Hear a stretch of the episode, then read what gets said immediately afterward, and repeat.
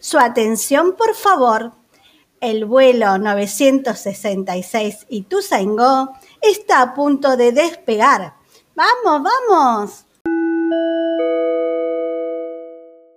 Buen día, estimados colegas.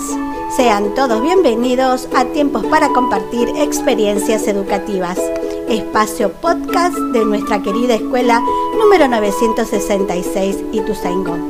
El tema de hoy, la articulación de contenidos prioritarios 2021 del área de matemática.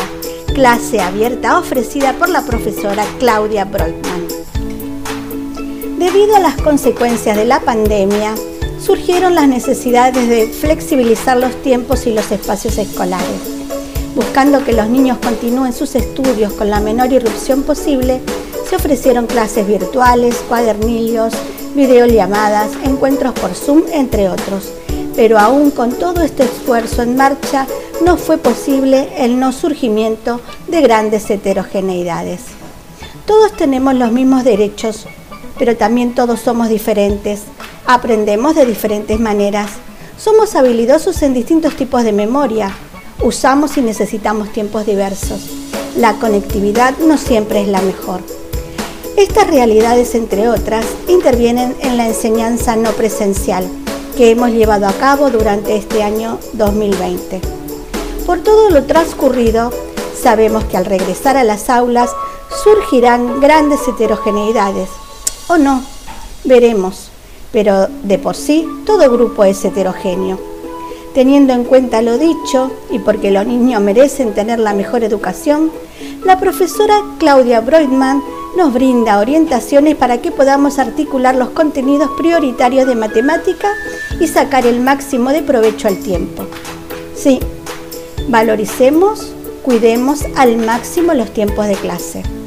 Desde este enfoque de trabajo y planificación, el tiempo es un recurso escaso que hay que celar para administrarlo lo mejor posible.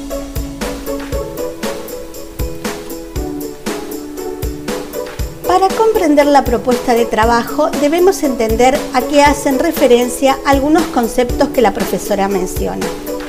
Primer concepto, UP o unidad pedagógica. Hace referencia a la forma de seleccionar los contenidos a trabajar. Por ejemplo, si el alumno cursa en el año 2020 quinto grado, en el 2021 cursará sexto. Pertenecerá a la UP quinto sexta.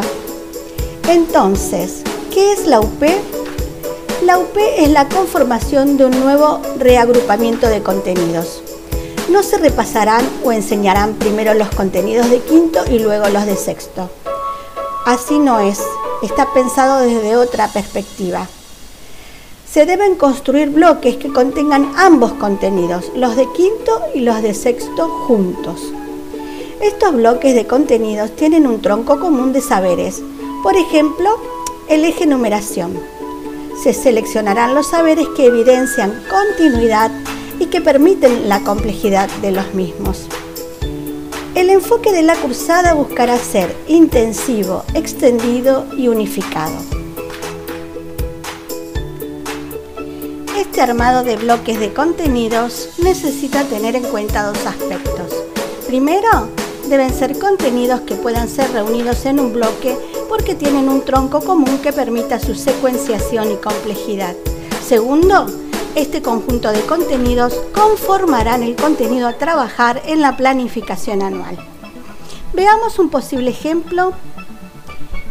En primer grado se trabaja hasta el 100 y en segundo grado se trabaja hasta el 999. Entonces, al armar el bloque de contenido para trabajar en segundo grado, que sería la UP primero segunda, quedaría el bloque de contenidos. Comparación, lectura y escritura de números de hasta tres cifras. Quedan incluidos en este bloque ambos contenidos, los de primero y los de segundo grado. Otro posible ejemplo, también de primero segunda, es decir, de segundo grado. Para trabajar el significado de las operaciones en primer grado, se abordan problemas de suma y resta con significados sencillos de agregar, juntar o reunir, avanzar, quitar o retroceder. Para formar un bloque de contenidos se le debe agregar los que corresponden a segundo grado. En la complejización se podrán trabajar los problemas con los mismos significados, pero en los cuales varíe el lugar de la incógnita. Más, agregando, los problemas de diferencia y de complemento. El bloque de contenido sería el siguiente. Uso de las operaciones de adición, sustracción con distintos significados, juntar, separar, agregar, quitar, avanzar, retroceder, complemento, diferencia, evolucionando desde procedimientos basados en el conteo a otros procedimientos de cálculo.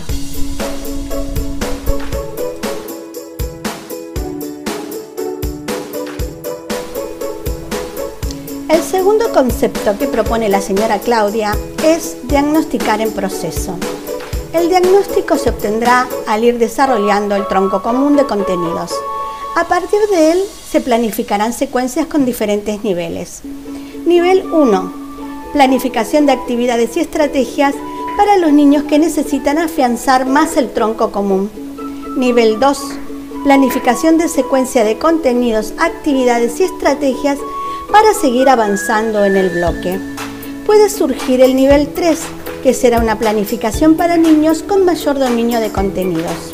Se deben tener en cuenta los criterios de evaluación para saber hasta dónde debe llegar cada nivel y la planificación que necesitará cada niño.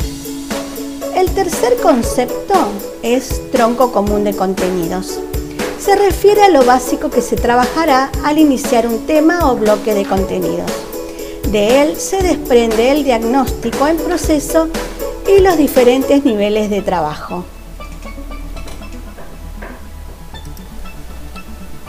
El cuarto concepto, optimización del tiempo. Los ejes de contenido se trabajarán por mes. Por ejemplo, en marzo, los ejes número y operación. En abril, un eje de geometría. En mayo se continúa con los ejes de número y operación y así sucesivamente. El sentido de esto es que si algún alumno no logra llegar al nivel de conocimiento esperado en marzo, deberá reforzar sus actividades y lograrlo en el transcurso del mes en el que se esté estudiando otro eje de contenidos. Por ejemplo, en abril. Así cuando vuelvan a los ejes de número y operación en mayo, ya estarán más nivelados. El progreso para la nivelación será a través de actividades extraescolares, en cuadernillos o en forma virtual, apoyándose en videos, blogs, explicaciones del docente, evaluación en proceso y trabajos prácticos. La familia debe conocer desde el inicio del año lectivo la forma de trabajo y los criterios de evaluación al iniciar cada unidad de trabajo. La importancia de respetar los tiempos, los docentes realizarán un seguimiento de los avances de los alumnos en los conocimientos matemáticos, aclarando que no solo se evaluará la resolución, sino sus avances como estudiantes, al escuchar, exponer, debatir, argumentar, etc. Ya explicado los conceptos básicos del enfoque, retomamos parte de la clase de la señora Breutmann. Ella expone lo más probable es que al regresar a la presencialidad nos encontremos con una gran heterogeneidad de conocimientos en nuestros alumnos. Por ello, se propone tomar los contenidos prioritarios del área de matemática como una unidad pedagógica. La UP es una forma distinta de planificación anual, pensada en una modalidad de cursada intensiva. La UP estará conformada por nuevos bloques de contenidos o saberes, los cuales serán consensuados entre los docentes porque concentrarán ambos contenidos, los del grado cursado en el año 2020 y los del grado a cursar en el año 2021. Necesitamos comprender que segundo grado del año 2021 será la unidad pedagógica primero-segunda. Tercer grado del año 2021 será la unidad pedagógica segundo-tercera cuarto grado del año 2021 será la unidad pedagógica tercero-cuarta. Quinto grado del año 2021 será la unidad pedagógica cuarto-quinta. Y sexto grado del año 2021 será la unidad pedagógica quinto-sexta. Si el alumno en el año 2020 está en tercer grado y en el año 2021 estará en cuarto grado, se unifica la complejidad de los contenidos semejantes y contiguos para formar el bloque de cuarto grado UP tercero cuarta. El diagnóstico se hará en la marcha, de acuerdo al tronco de contenidos que se esté trabajando. Pensar una primera colección de problemas que nos dé información de cómo resuelven por sus propios medios nos dará una idea aproximada de lo que pueden producir a partir de esos problemas. Luego, teniendo en cuenta este diagnóstico en proceso, surgirán los distintos niveles de complejización para los alumnos que necesitan reforzar o esclarecer contenidos y para los que siguen con la marcha. Teniendo en cuenta el diagnóstico, se necesitarán organizar secuencias complementarias y espacios de fortalecimiento, los cuales pueden ser presenciales o virtuales.